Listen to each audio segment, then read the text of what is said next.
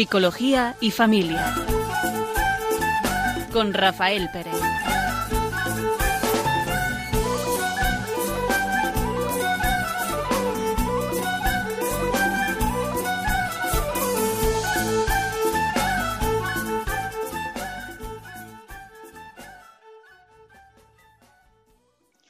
Buenas tardes.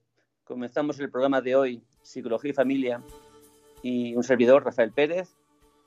Y Raquel Talabán. Y vamos a tratar sobre las crisis, especialmente sobre las crisis familiares, matrimoniales. Y vamos a comenzar con un pequeño cuento que creo que puede ilustrar bastante, nos da una imagen de una crisis, de, de una crisis cómo llega y los resultados que pueden producir o las consecuencias que pueden que pueden tener, en este caso van a ser muy favorables, aunque en otros casos pueden ser no tan favorables. Vamos a escuchar este pequeño cuento. Dice así, un sabio maestro paseaba por el bosque con su fiel discípulo, cuando vio a lo lejos un sitio de apariencia pobre y decidió hacer una breve visita. Durante la caminata le comentó al aprendiz sobre la importancia de conocer lugares y personas, y sobre las oportunidades de aprendizaje que nos brindan estas experiencias. La casa era de madera y sus habitantes, una pareja y sus tres hijos, vestían ropas sucias y rasgadas y estaban descalzos. El maestro se aproximó al señor, aparentemente el padre de familia, y le dijo, En este lugar no existen posibilidades de trabajo ni puntos de comercio. ¿Cómo hacen usted y su familia para sobrevivir? El hombre respondió calmadamente, Amigo mío, nosotros tenemos una vaquita que nos da varios litros de leche todos los días. Parte de la leche la vendemos o la cambiamos por otros alimentos en la ciudad vecina. Y con la restante elaboramos queso, cuajada y otros productos para nuestro consumo. Así es como vamos sobreviviendo. El sabio agradeció la información y contempló el lugar por un momento antes de despedirse y partir. A mitad de camino le ordenó a su fiel discípulo, Busca la vaquita, llévala al precipicio y empújala. El joven lo miró espantado y le replicó que ese animal era el medio de subsistencia de la familia. Como percibió el silencio absoluto del maestro, cumplió la orden. Empujó a la vaquita al barranco y la vio morir. Aquella escena quedó grabada en su memoria. Un día, el discípulo resolvió abandonar todo lo que había aprendido y regresar a aquel lugar para contarle la verdad a la familia y pedirle perdón. Así lo hizo, y a medida que se aproximaba veía todo muy bonito, diferente de como lo recordaba. Se sintió triste, imaginando que aquella humilde familia había debido vender su terreno para sobrevivir. Aceleró el paso, y al llegar fue recibido por un señor muy simpático, al cual preguntó por las personas que vivían en ese lugar cuatro años atrás. El hombre le respondió que allí seguían. Sobrecogido, el joven entró corriendo a la casa y confirmó que era la misma familia que había visitado algunos años antes con el maestro. Elogió el lugar y le preguntó al señor, el dueño de la vaquita, ¿Cómo hizo para mejorar este lugar y cambiar de vida? Emocionado, el hombre le respondió, Nosotros teníamos una vaquita que cayó por el precipicio y murió.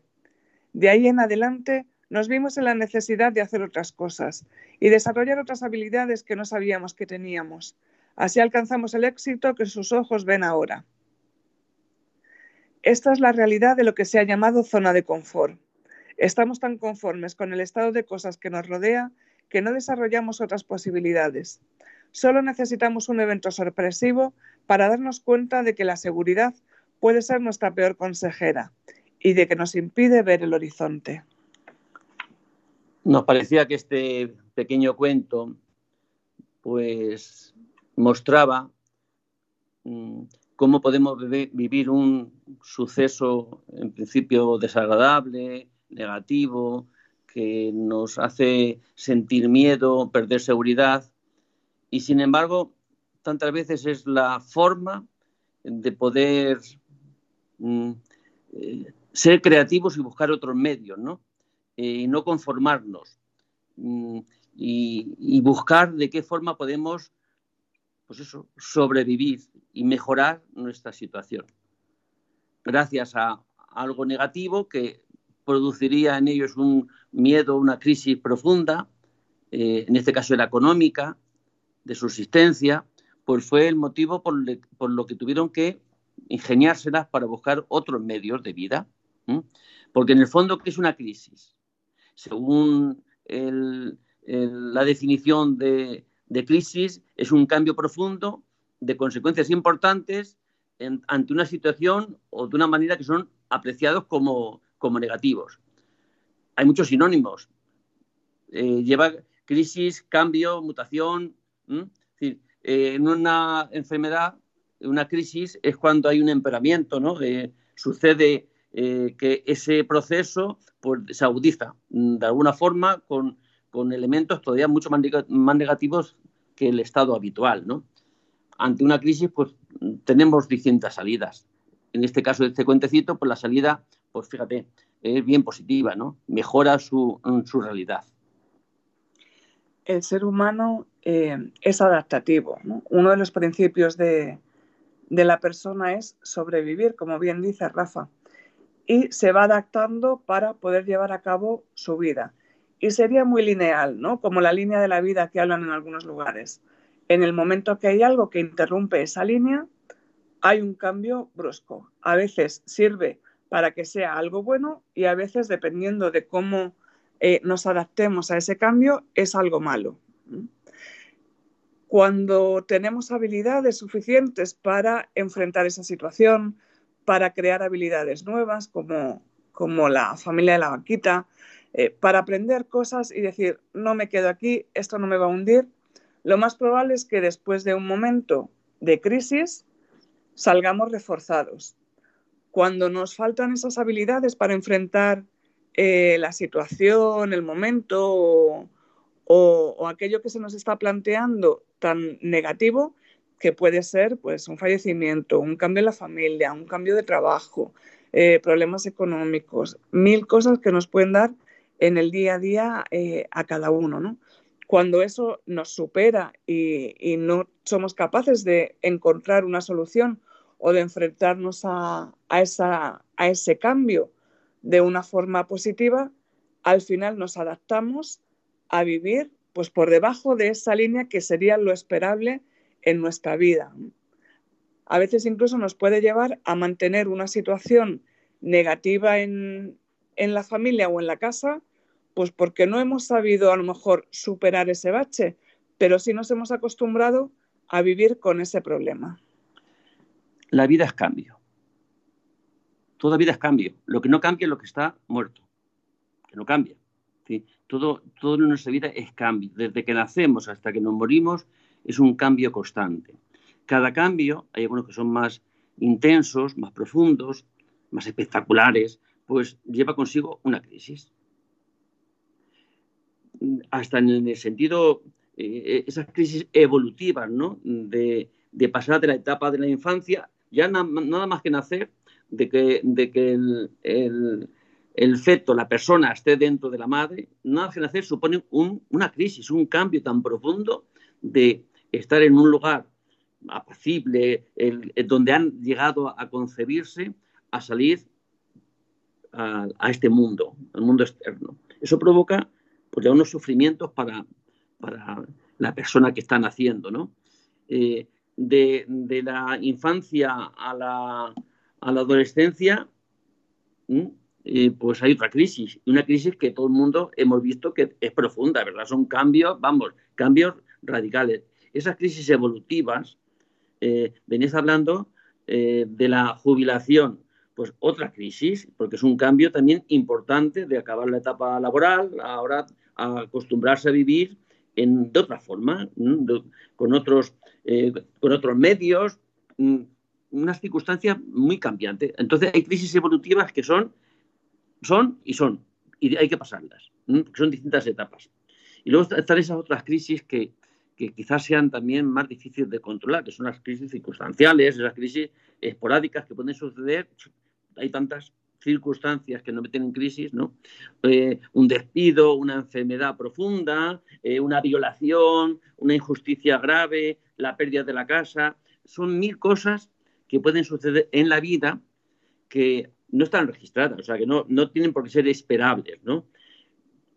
Salvo que vivamos con esta, eh, con esta actitud ante la vida, ¿no? ¿Qué tenemos que pasar? Pues fácilmente si, si nos estuviéramos preparados o tuviéramos una disposición a saber que cualquier cosa que pasa a cualquier ser humano a mí me puede pasar, eh, un accidente de tráfico me puede pasar, pues fácilmente me puede pasar, porque yo también conduzco, voy por ahí, fin, todo lo que a cualquiera le pasa, a mí me puede pasar. Y, es, es, como tener la actitud y saber de antemano y, y vivir ya asimilado que la vida no la controlamos lo que podemos controlar es mínimo mm, respecto a lo que no podemos controlar. Es como estar abierto a cualquier posibilidad que la vida me puede traer. A las buenas, bueno, yo creo que cualquiera está dispuesto, ¿verdad? Tenemos una actitud perfectamente, ¿no? A las malas, a las malas circunstancias que nos pueden, nos pueden venir, quizá tenemos más dificultad de, de poderlas afrontar. Pero mm, necesitamos, es como aceptar que el ser humano es vulnerable, eh, propenso a cualquier clase mm, de, mal que nos puede venir, porque esas crisis tan fuertes, a veces vienen también crisis por cosas que nos pasan eh, en principio positivas. ¿eh? ¿Cuántas crisis han venido porque alguien le ha tocado la lotería? Experiencias de personas que le han tocado la lotería, que ha habido un cambio radical de su posición económica, les ha llevado a una crisis profunda en la familia, en el matrimonio, con los amigos, ¿no? A, una situación nueva no saben manejar no saber administrar y por cuidar una, una, parte de esa situación, pues va en detrimento de otra parte, de la familia o del matrimonio, de los hijos, ¿no? De, de, cómo administrar todo eso. O sea que la crisis es cambio. Generalmente las que podemos reconocer como crisis, crisis y en sentido negativo son las que traen consecuencias claramente negativas. Las otras parece como si fueran, ¿eh? las miraran con otros ojos, ¿no? al final son cambios. Pero fíjate eso que decías de las cosas buenas, ¿no? A veces puede ser una crisis. Eh, está ya demostrado con, eh, estudios y demás que eh, en las vacaciones, donde muchas veces la familia se encuentra por más tiempo del que lo tienen habitualmente el resto del año, que en teoría es algo bueno, pues hay muchas crisis familiares y matrimoniales en ese, en ese momento. Y fíjate también, Rafa, cómo influye lo interior y lo exterior, ¿no? Cuando uno tiene una crisis personal, de, normalmente es de pérdida del sentido de la vida o no saber un poco, eh, pues tenemos un, plan fijado y algo lo cambia y de pronto ya no sabemos eh, qué hacer, ¿no? O una situación familiar, que nos falta alguien o estas cosas al final se puede dar un cambio eh, externo, ¿no? Hay gente que le da por cortarse el pelo, hay gente que le da por vestirse de otros colores, ¿no? Por ejemplo, es muy significativo que en los niños se utilizan mucho todos los colores pasteles y colores eh, alegres también. Hay un momento que nos enfrentamos en la adolescencia donde hay un cambio hacia el color negro y colores más oscuros y dependiendo de cómo salga la persona de esta situación de cambio que, le supone esa crisis personal, vuelve a utilizar los colores o se queda en una vestimenta mm, negra y oscura, ¿no? que ya dan también un poco eh, pautas de comportamiento que van asociados. Y otras veces cuando el exterior está, eh, digamos, eh, díscolo o no está como a nosotros nos gusta, nos lleva a un cambio interior. Pues de los colores sí que me llamado la atención. Eso yo no había mm, pensado nunca. Es verdad que ante la crisis hay dos cambios, ¿no? Los externos y los internos. Pero vamos, los externos yo los veía de otra forma. Es decir, ante la muerte de alguien, es un poco más trágico, más... ante la muerte de alguien, ¿qué sucede? Pues hay cambios externos muchos, pero cambios profundos, ¿verdad? En la, en la vida de una persona. Si ante la muerte de, un ser querido, ¿no? es un cambio mm, radical ¿no? en, su propia vida, de la adaptación, de pasar el duelo. Es decir, son cambios que realmente hay, hay una lucha, ¿no? hay un combate para asimilar una nueva situación y seguir viviendo con la mayor mm, satisfacción posible. ¿no? Eh, digo una muerte como un accidente, como una pérdida de trabajo, como la pérdida de la casa, yo qué sé, de estas situaciones que tantas veces pueden eh, suceder ¿no? a muchas personas. Eh, esos cambios son claros, ¿verdad? Los externos que hay que adaptarse, eh, aprender a vivir con esa situación nueva que se, que se ha generado. Pero luego hay otros cambios internos, ¿no? Que creo que también tienen una buena... tantas veces son, gracias a una crisis, ha habido un cambio, pero para bien, en el sentido de que uno ha encontrado recursos porque antes no le había hecho falta para poder, recursos que ni siquiera sabía que tenía la persona, ¿no? Eh, capacidades, actitudes que, no era consciente de, poseer, eh, que le han hecho mejorar, madurar en la vida de, la persona, como hombre o como mujer, ¿no? En el sentido de poder, gracias a esa situación, de haber sacado esos recursos, de, ponerlos en, marcha, unos recursos completamente para él nuevos. ¿Por qué? Porque eh, nuestra vida sin crisis, esa vida mm, más o menos normalizada, por los recursos que, que tenemos, los ponemos en marcha, bueno, pues nos, sirven ¿no? para dar respuesta a los acontecimientos eh, cotidianos. Pero ¿qué sucede ante una crisis? Pues que esos, esos recursos, en, nuestro sentido ordinario de la vida, pues no nos valen. Tenemos que aprender mm, a poner en marcha otros recursos que no estamos acostumbrados y realmente yo creo que son tantas veces lo que nos hace crecer y madurar, desarrollar como personas, conocernos mejor y mejorar ante una, eh, una, dificultad, yo creo que nos hace, mm, pues eso, mejores personas. Ese sería lo, deseable, ¿no? Tantas veces o muchas veces también pasa lo, contrario, ¿no? Que ante una crisis, ante una, situación, una injusticia, un acontecimiento fuerte, pues la persona se repliega en sí misma, eh, se paraliza y ni siquiera pone, eh, es decir, como si se aislara, ¿no? Y, de alguna forma, pues eh, no se siente esa indefensión que se puede sentir ante la vida, pues le hace retroceder, eh, en vez de desarrollarse por retroceder como persona, ¿no? Yo creo que toda crisis y el ser humano, todo ser que tiene vida, pasa por crisis. Si nos falta agua, estamos mal. Si nos falta comida, estamos mal. Si tenemos frío, no estamos mal. Si tenemos calor, estamos mal. Es todas esas situaciones de alguna forma nos moviliza para buscar ese equilibrio ¿no? en nuestra vida, en, cualquier aspecto, para, por eso, para eh, tener una vida lo más satisfactoria posible, ¿no? Mm, y no contamos con que no se puede concebir la vida sin esa respuesta del ser humano que es el sufrimiento ante acontecimientos que, pues eso, que, no nos gustan o que nos traen alguna, alguna situación que nos hace sufrir. Por poner un ejemplo que esté al alcance de muchos de nuestros oyentes, fíjate la situación del confinamiento en la pandemia, ¿no? Fue un cambio drástico en la vida laboral y personal pues de toda la humanidad. Entonces nos tuvimos que ir adaptando un poco a las situaciones según se podía. Desde aprender a una nueva forma de desarrollar mi trabajo, empezamos a teletrabajar mucho más, por ejemplo, en España. Eh, empresas que hasta ahora tenían, por ejemplo, la tienda física o el, o el departamento en una oficina, tuvieron que aprender a hacerlo eh, pues vía web, con páginas web, aprender a vender los productos de esta manera. Los restaurantes también, para disminuir todo ese superávit que tenían comprado, empezaron a trabajar pues con comida para llevar cuando antes no lo habían hecho. Entonces, al final, se trata de ir buscando un poquito, eh, pues como ese ejemplo en el que hemos, en el que hemos eh, estado y, que tan eh, en la memoria de todos está, que nos ha cambiado pues todo, desde la forma de, relacionarnos, ya digo, con el trabajo, como en la casa, a, aportar cada uno de una manera y a ser más creativos. Incluso el ocio en, en, la familia ha cambiado desde ese momento. No solamente nos centremos en, en las cosas negativas que son más evidentes. Como bien decías hace un momentito, Rafa, las cosas buenas a veces pues también tienen un momento, la crisis siempre se, asocia a algo negativo, pero vamos a empezar a entenderlo como un momento de cambio, de transformación. Y de ahí ya veremos si es positivo el resultado o es un poco menos positivo. Muy bien, Raquel, si te parece, vamos a hacer un pequeño, una pequeña pausa, que nuestros, nuestros oyentes reflexionen si quieren después participar, ¿vale?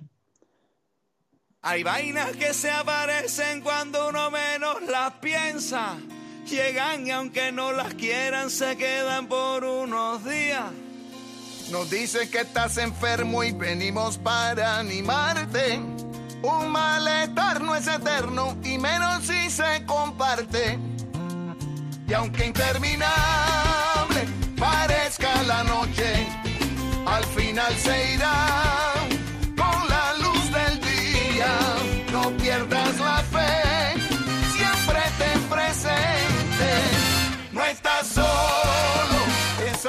se. No estás sola, Ten paciencia y verás. no estás solo.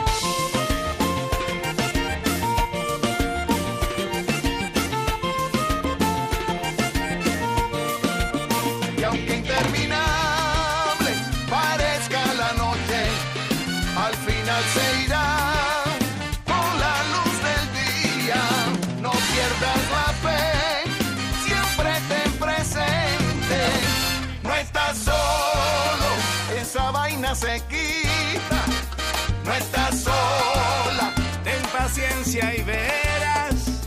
no estás solo. Y aunque eso mortifica, no estás solo. Te vamos a cuidar. No estás solo. Aquí están tus amigos. No estás sola, tu familia aquí está. No estás sola. Y aunque eso mortifica, cuidar. Abuela, madre o soltera, hija o bebita. ¿cómo no? Abuelo, padre soltero, hijo, nené. Así es. Amor es lo que este mundo de hoy necesita. Y en esta canción mi fuerza va para usted.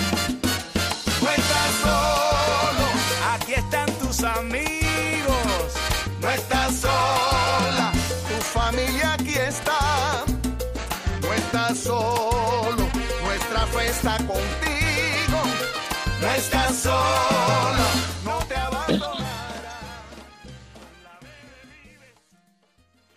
Buenas tardes, están escuchando Psicología Familia y estamos hablando sobre las crisis, especialmente las de la familia. Vamos a continuar con un, otro pequeño cuento que siga eh, mostrando, ¿no? de alguna forma así agradable, eh, mm, cómo vivimos y de alguna forma cómo vivimos las crisis. ¿no? Dice así, nos convencemos de que la vida será mejor después de cumplir los 18 años después de casarnos, después de conseguir un mejor empleo, después de tener un hijo, después de tener otro. Entonces nos sentimos frustrados porque nuestros hijos no son lo suficientemente grandes y pensamos que nos sentiremos felices cuando lo sean. Después nos lamentamos porque son adolescentes, difíciles de tratar. Ciertamente nos sentiremos más felices cuando salgan de esta etapa. Nos decimos que nuestra vida será completa cuando a nuestro esposo o esposa le vaya mejor, cuando tengamos un mejor coche, una mejor casa, cuando podamos ir de vacaciones, cuando estemos retirados. La verdad es que no hay mejor momento para este, para ser felices, si no es ahora. Si no es ahora, ¿cuándo?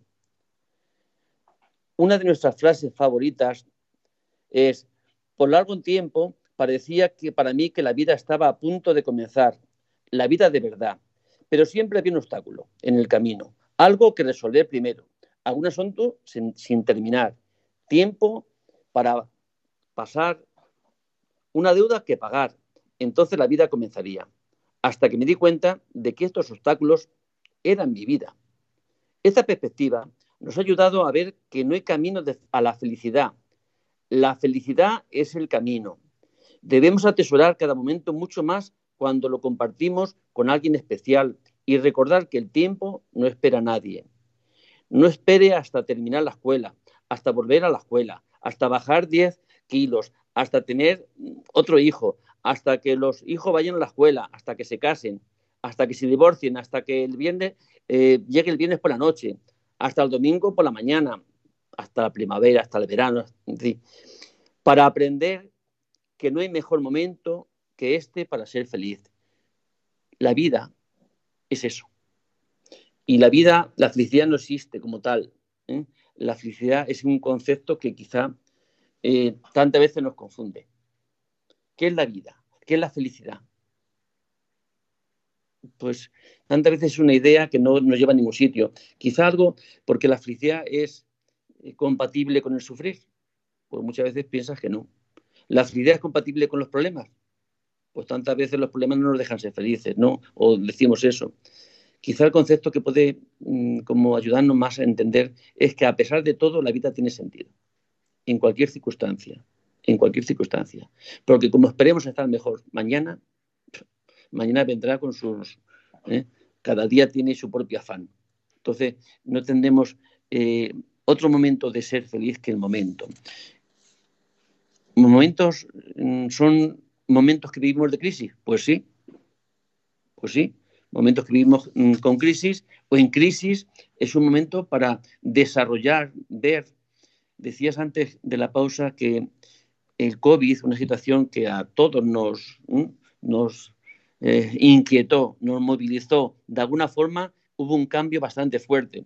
Yo recuerdo un programa que hicimos durante la plena crisis y recuerdo que yo tenía como unas expectativas que esa situación iba a traernos un cambio de mentalidad, un darnos cuenta un, madurar en la sociedad que creo que es que venía como implícito, ¿no? Lo llevaba la propia crisis. Darnos cuenta, abrir los ojos, tener conciencia, mm, valorar más todo lo que en ese momento no podíamos vivir.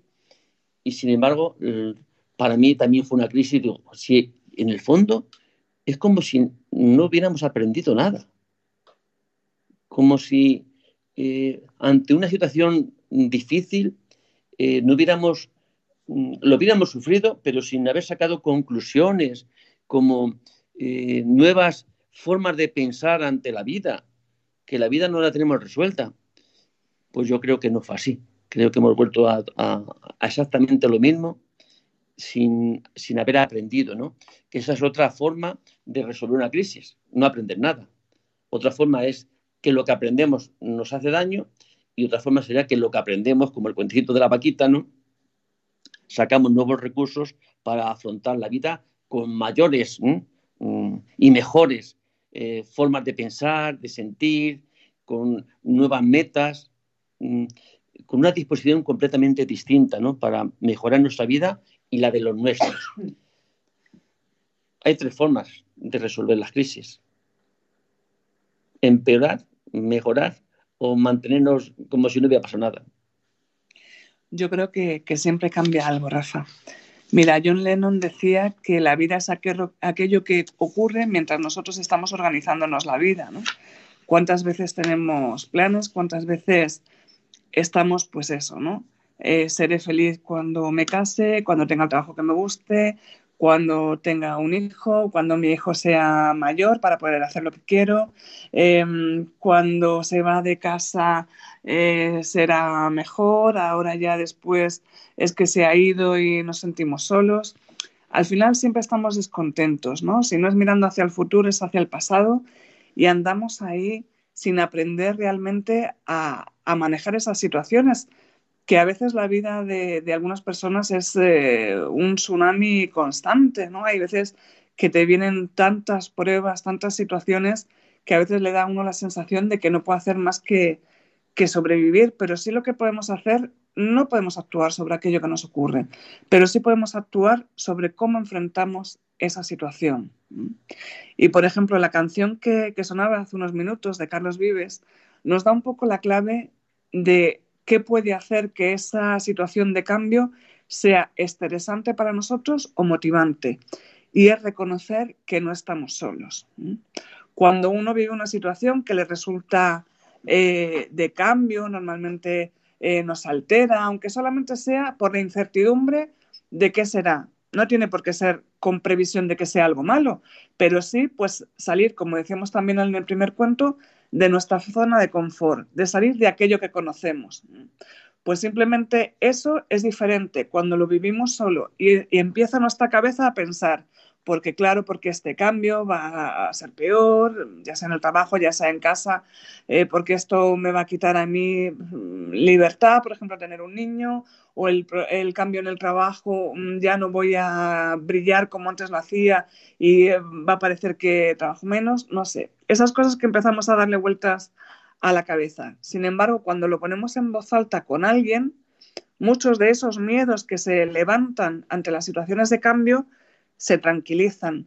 Muchas veces nos dan otro punto de vista, otra visión o simplemente nos dan una información que nosotros no tenemos y nos puede ayudar a manejar esa situación de cambio o esa situación crítica que estamos previendo que vamos a vivir. Fíjate que luego hay, mucha diferencia ¿no? de vivir una crisis producida por un evento ajeno a la voluntad, un accidente, una catástrofe natural, un desastre natural, eh, o esas crisis producidas mmm, con la intervención de la acción de alguien. Eh, si alguien interviene en una crisis, imagínate una separación, un divorcio, que tantas veces o que pocas veces no son eh, tumultuosos, ¿no?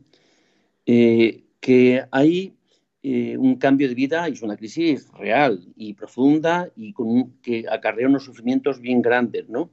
Mm, sino para ambas partes, siempre de alguna forma para ambas partes. Si eso está producido y detrás hay injusticias cometidas, acciones reprochables, eh, achacables a cualquiera de, de, de, los intervinientes, esas son mucho más difíciles de lidiar. ¿Por qué? Porque ante una muerte natural, aunque provoque una crisis, mm, es como mucho más aceptable, más fácil de llevar, porque no hay culpables no se apunta a nadie, ¿no? Porque ha sucedido. Sin embargo, lo otro genera unos sentimientos que pueden ser de odio, de resentimiento, de rencor ante eh, cualquier persona que haya podido, he dicho, de, divorcio, como cualquier otra situación, ¿no? Eh, que puede afectar a la persona y mm, de alguna forma dañarla internamente y mm, enfrentarse al mundo, pensar que, pues eso, que el amor no existe, que todos son malos, que, eh, esos sentimientos tan profundos que tantas veces suceden ante eh, cuando sufrimos una injusticia, eh, ese mundo interno de la persona también cambia, queda dañado. Yo recuerdo una pareja que, un chico que después de mm, tres o cuatro eh, fracasos en su relación, que le habían dejado, que le habían engañado, pues, ¿cuál fue lo que aprendió? No me puedo fiar de las mujeres no me puedo fiar. Entonces iba ya con una, con una alerta de no esperar, a ver, como, con unas expectativas de cuándo le iban a engañar. Pues es, es, como lo que dice el refrán, ¿no? Un gato eh, escaldado del agua caliente huye, ¿no? Después de unas experiencias negativas, parece que lo que aprendemos es a tener que eh, estar alerta o esperar que vuelva a suceder y eso de alguna forma ya nos hace mm, eh, nuestra mente, nuestra actitud, mm, pues vive como una alerta enorme, ¿no? Eh, esperando eh, que suceda otra vez ese daño. No creer en las personas, vivir pensando mal de, la gente, yo creo que ya, ya ha hecho el daño suficiente como para de alguna forma amargarnos la vida, ¿no? Si llegamos a esas, a esas conclusiones, ¿no? Ante, ante eh, situaciones de injusticia que nos hacen. Por eso yo creo que se, eh, se responde de, forma muy distinta ante, ante mm, esas crisis que son circunstanciales a esas que son producidas por la intervención de la voluntad de alguien, ¿no? Claro, porque normalmente en esas situaciones que dices, en las que interviene la voluntad de alguien, que quizá la voluntad no sea hacernos daño, pero sí el resultado es ese. Encontramos un culpable. Entonces, de todo ese sufrimiento y de toda esa situación de malestar, de todos esos cambios y de esas eh, necesidades de volver a adaptarme, eh, por ejemplo, en, una separación, como ponías el ejemplo, el culpable ya es la otra persona, sea real o no. Mi cabeza lo interpreta así. Entonces, la respuesta que hay es real ante esa situación. Entonces ya hay sentimientos de rencor, de malestar, puede haber ansiedad en esa relación, puedo aprender unas eh, maneras eh, poco funcionales de relacionarme con otras personas de acuerdo a esas situaciones que, que hemos vivido. Entonces, em, pues se da toda esa, esa situación que provoca que el malestar sea mayor, porque focalizo, esto ya no es algo que me ha sobrevenido, yo no he sabido qué hacer, sino es que fulanito o menganita eh, han hecho que todo mi mundo cambie, que todo esto se tambalee, con lo cual ese sentimiento negativo es todavía mayor. Pues así es. Por eso eh, creo que en toda crisis eh, es una ocasión de crecimiento. De, en toda, en toda. ¿Lleva implícito sufrir? Sí. Pero en toda podemos aprender un montón. Yo creo que aquí también se cumple lo que dice San Pablo, ¿no? Que todo ocurre para nuestro bien. ¿Podríamos emplear que todo lo que pasa en nuestra vida, podríamos emplearlo para bien? Eh, tuviéramos esa otra forma de creer, ¿no? de pensar, que es no soy, que tengo mala suerte, que todo lo malo me ocurre a mí, que parece que soy el feo de la película. Vivimos tantas veces como con ese sentimiento, ¿no? Sin aprovechar, sin preguntarnos, ¿y esto para qué me pasa? ¿Qué puedo hacer ante esto? ¿Mm? ¿Cómo respondo? Vivimos como eh, tantas veces ciegos, ciegos ante nuestra propia existencia, como muy básicos a la hora de interpretar esos acontecimientos con... Yo creo que todo acontecimiento Dios lo permitirá. Un, recurso para eh, afrontar mejor la crisis sería la fe. ¿Sería la fe un, recurso? Saber perfectamente, sin ninguna duda, de que nada se escapa a Dios. Y a veces vivimos la fe como una cosa, pues eso, Mm, para la iglesia o para las celebraciones. Y no la metemos en toda, la, toda nuestra vida diaria, eh, en todos los acontecimientos que nos suceden, ¿no? Pues yo creo que sería un ingrediente bien fundamental, ¿no? Mm, saber que todo ocurre, que Dios lo permite todo. No es que sea el causante, sino que permite, porque nos ha dado libertad al ser humano para que hagamos lo que tengamos que hacer. Y sobre todo los acontecimientos estos naturales, pues, pues la universidad tiene sus su, ritmos y su, curso. Y nosotros no somos Dios, somos personas. Yo creo que aceptar, eh, aceptar, eh, conocer y saber lo que somos, tantas veces nos ayudaría, ¿no? A saber que somos vulnerables, que somos finitos, que un día tiene, tiene que llegar nuestro fin. Vivir con, esta, con este saber lo que somos, yo creo que nos ayudaría mucho a aceptar tantos acontecimientos que vienen en nuestra contra. Y otros acontecimientos que nosotros generamos que van en contra de otros también, porque quizás de esos somos más responsables ¿no? que, de los otros. ¿no?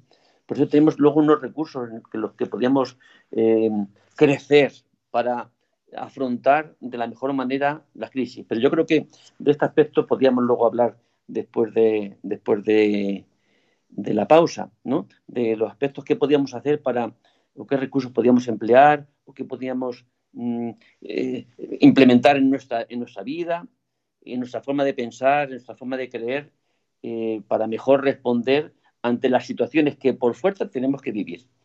No sabemos si nos, podemos tener un accidente de tráfico, pero los que sí sabemos que tenemos que morir. No, no sabemos eh, qué nos puede pasar mañana, pero sí sabemos que a lo que nos pasa todos estamos propensos a poder pasar antes de morir una enfermedad. Si Dios quiere, pues tenemos que pasar por la enfermedad, por la vejez y por la muerte, como realidades eh, bastante... La muerte eh, es única, ¿no? Para todos. Luego la enfermedad, a lo mejor podemos morirnos sin enfermedad. Ante esas situaciones creará una crisis en nosotros. Será para nosotros y será para los que nos rodean, para todos los que queremos. Pero si te parece, después de, de la, de la pausa podemos, eh, podemos retomar, ¿no? Eh, ¿Qué podemos hacer ante ello? Si ustedes quisieran participar sobre este tema con alguna experiencia que pudieran, pues eso, ayudar ¿no? a entender y cómo resolver las crisis, pueden llamar al teléfono 91 005 94 19.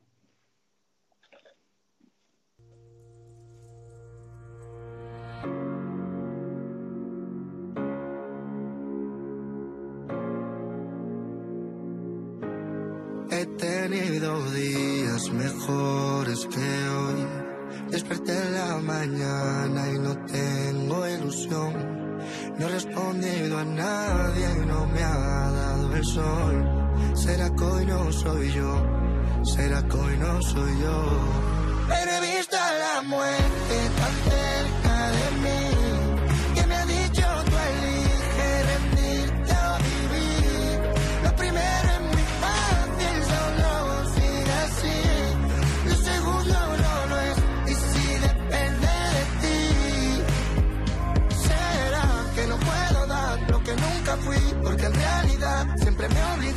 siempre estar bien cuando no es así. Porque no soy perfecto y sé que siempre me escondo. No permito ni fallo y me obligo a sonreír. Soy el único que suma peso en mis hombros y ya no aguanto así. Porque no soy así. Pero he visto a la muerte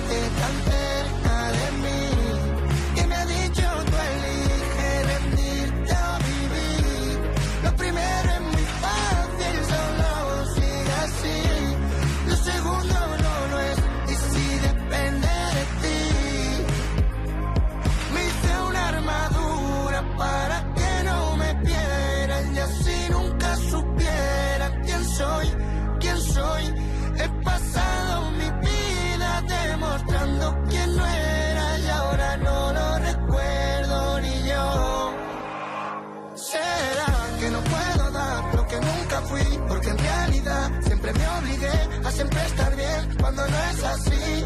Porque no soy perfecto y sé que siempre me escondo. No permito ni fallo y me obligo a sonreír. Soy el único que suma peso en mis hombros y ya no aguanto así. Porque no soy así. Pero he visto la muerte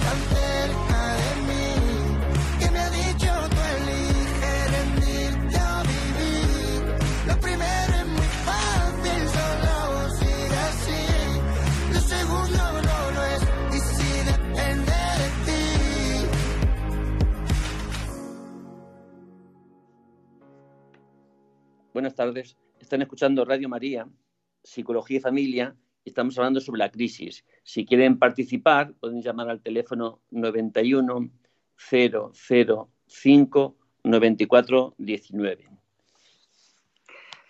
Fíjate, Rafa, eh, un poco la canción de una de las cosas que nos puede ocurrir y es entrar en crisis por soportar la crisis de otra persona. Qué común es, sobre todo en la, en la cultura española eh, que llevamos eh, bueno, pues viviendo desde, desde hace años, ¿no? Eh, que sobre todo las mujeres, eh, en ese afán de defender ¿no? a su familia, a su marido, a sus hijos, terminan un poco cargando con, para evitarles el mal, que de madres es esto, eh, bueno, pues eh, voy yo toreando todo, voy sosteniendo todo, voy aguantando todo, para que no haya conflicto entre mis hijos o con mi marido, ¿no? Pero vamos, eh, lo estoy utilizando en femenino, pero puede ser en cualquier, de cualquiera de las personas de la familia, eh, para que no haya conflicto entre mis padres, al final termino yo mediando, termino yo asumiendo como una, como una esponja, absorbiendo todos los problemas que hay en, en la casa, ¿no? Solucionando donde no toca a veces y no dejando que las personas evolucionen y maduren de acuerdo a esa crisis que están pasando, con lo cual cuando al final eso se convierte en una forma de conducta o en una forma de proceder habitual, la sobrecarga llega a ser tremenda, con lo cual llega un momento que ya no se puede hacer uno cargo de las crisis de los demás, pero tampoco de las propias. y llega un agotamiento, un cansancio y esto eh, al final llena las consultas de psicólogos y psiquiatras, tú lo sabes bien, con, problemas que, bueno, comentaremos ahora eh, después de escuchar a José María de Almería. Buenas tardes. Hola, buenas tardes. Buenas, tardes. Hola, ¿qué hay? Gracias por participar. Bueno, pues e, esta, estaba escuchando su programa y me parece bastante interesante. Y quería decir que ante un momento de sufrimiento donde parece que se tambalea todo donde habías puesto tu, tus cimientos en gran parte, ¿no? Como puede ser en mi caso eh, eh, en el terreno laboral, ¿no? Cuando llega un momento de, de crisis laboral, por, por una, ha definido usted muy bien, por algo externo e injusto, o que tú consideras como injusto, simplemente pues en una empresa privada, eh, simplemente a veces eh, los vientos van a favor y otras veces comportándote igual, cambia el jefe de turno y, te deja de lado, ¿no? Y se produce una especie de móvil laboral, pero bueno, entonces ves tambalearte porque has puesto de más. Pero esto, en, toda situación de crisis te ayuda a crecer, yo creo porque me di cuenta que había puesto en, las patas de la mesa que tienen que ser equilibradas, ¿no? Como dicen, en, la familia, los amigos, el terreno laboral. Yo había puesto la pata demasiado en el terreno laboral, incluso como concepción de mí mismo en función de lo que llegue laboralmente. Y te das cuenta entonces que cuando hay un momento de, problema laboral te, te vienes demasiado abajo, ¿no? Porque quizás no has calibrado bien y has, has focalizado mucho tu, tu, tu valía como persona en función de cómo te vaya laboralmente. Y al final, por algo externo a ti, no depende de ti, pues lo pasas bastante mal.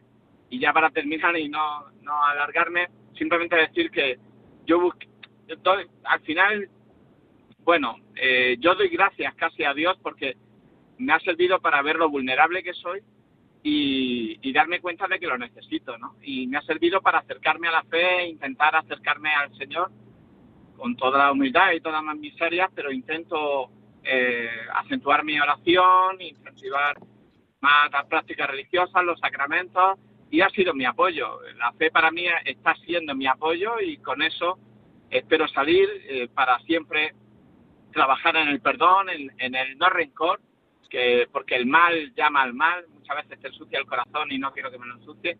Y para mí la fe, ya para terminar, decir que, que ha sido para mí mi, mi psicólogo particular, ¿no? Eh, el apoyarme en la fe, con un director espiritual que también me, apoya, he buscado herramientas, los sacramentos, etc. Bueno, y eso es lo que quería decir. Pues muchas gracias, José María, por tu testimonio. Y completamente, vamos, que viene a, a pelo y en el sentido de confirmar pues, que tu forma de resolver esa crisis pues, fue utilizando eso, agarrarte a, algo importante como puede ser la fe, mm, tu parte espiritual, ¿no? Que te haya ayudado a, pues eso, a, como a colocar, ¿no? La importancia de las cosas, la familia, decía familia, amigos, sentido laboral. No podemos, a veces sacrificamos porque pensamos y buscamos eh, que nos dé el aspecto laboral, nos supla muchas cosas que no nos puede dar. Cada, eh, la familia puede dar y quizá mm, donde más fuerza podamos poner o, necesitamos poner es en la familia, los hijos, esposa, padres, ¿no? Que mm, trabajamos para vivir, no, no cambiar los términos, ¿no? No buscar en el trabajo ese, ese ser, ¿no? Eh, eh, buscar la, nuestra realización, ¿no? Quizá la, mayor mm, apuesta para realizarnos como personas sea que amemos, entonces hay unos factores en nuestra vida, ¿no? que yo creo que tú, José María, definías uno, ¿no? Eh, uno de ellos, eh, es que hay factores protectores que nos ayudan a resolver las crisis y factores pues, mm, pues que nos hacen, eh, que son perjudiciales. ¿no? Partir, decía la canción de la soledad, ¿no? de no estar solo, pues claro que es un factor no estar solo para resolver las crisis, lógicamente, ¿no? Pero hay muchos más, muchos, muchos más factores. Pero vamos a escuchar a, Susana de Navarra. Buenas tardes, Susana. Buenas tardes. Mire, eh, es que, por ejemplo, quería preguntar que cuando una persona eh, tiene alguna enfermedad patológica, por ejemplo un TOC o una esto así, las crisis si fortalecen o, peor, vaya, eso es lo que quería preguntar. Gracias, Susana. Fíjate, eh, yo creo que sea cual sea nuestro estado, hay enfermedades crónicas, ¿no? Que se, mm, mm, tenemos que aprender a vivir con ellas, eh, tenemos que hacer todo lo posible por aliviarlas, por salir de ellas, pero a veces pues siempre quedan ahí algunos síntomas ¿no? de esa enfermedad, como puede ser lo que decía usted, el TOC, o depresiones, ansiedad, eh, trastornos que podemos tener mentales, eh, de personalidad. Es verdad que si una vez que ya se han hecho todo lo posible por, aliviar, por sanar, mm, necesitamos aprender a vivir con ello, ¿Qué sucede con las crisis? Pues que de acuerdo a cómo sea el trastorno, pues es verdad que puede tener un impacto más fuerte. O también lo podemos aprovechar como para... Eh, yo creo que todo en nuestra vida podemos aprovecharlo para crecer, para madurar. O puede servir también para destruirnos, para hacernos mal, para incapacitarnos, para que aprendamos a sentirnos eh, indefensos ante la vida, como si no tuviéramos Mm, más, que, más que el sufrir o, la resignación ante lo que sucede. Siempre, siempre, siempre, pase lo que pase, tenemos que responder. En nosotros está la respuesta. Siempre. puede estar, está, claro que muchas veces está condicionada ¿no? por, por, muchos factores, ¿no? Eh, las circunstancias externas y las circunstancias internas, no hay duda. Pero siempre tenemos la posibilidad me acuerdo de haber leído un librito de Víctor Frank, El hombre en busca de sentido, mm, que a mí me ayudó mucho y me clarificó mucho en la vida, ¿no? que, y decía una de las cosas que a mí más me impactaron. Eh, el hombre es libre, porque Dios nos ha hecho libres. Y ante toda circunstancia, mm, nuestra respuesta no está ya, eh, no está escrita.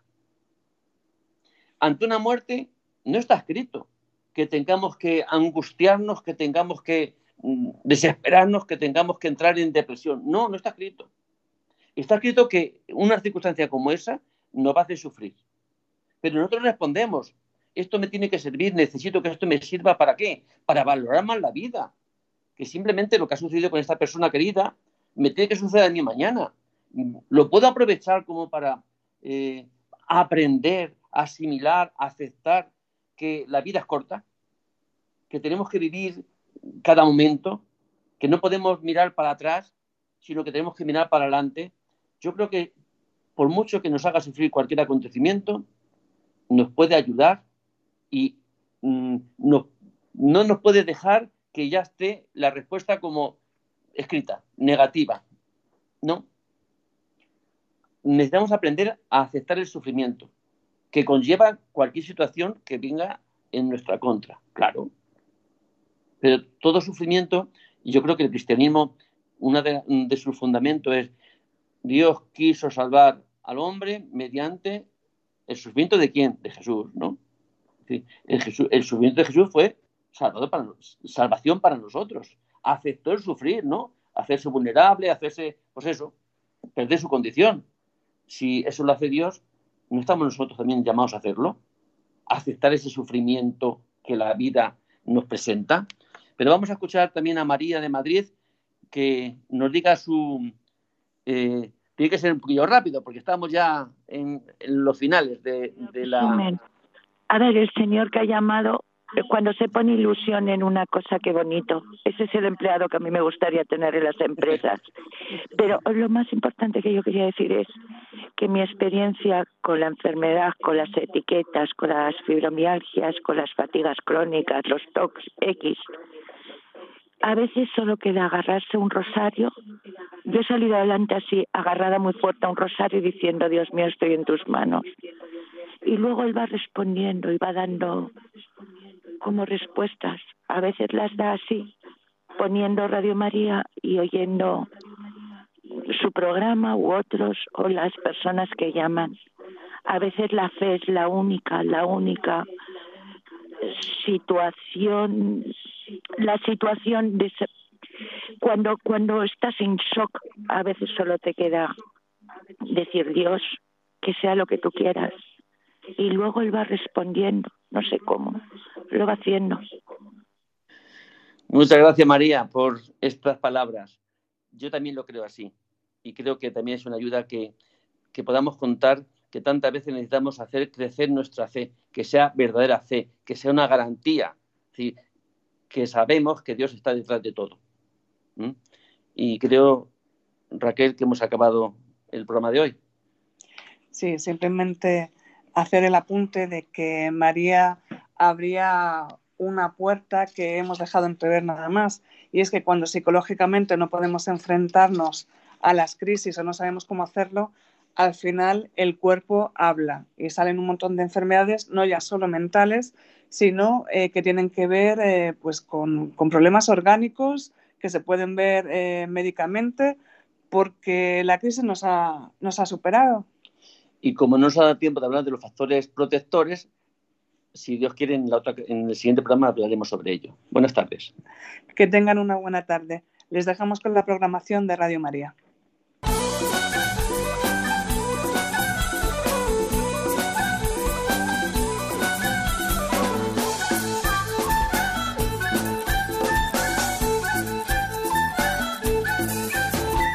Psicología y Familia. Con Rafael Pérez.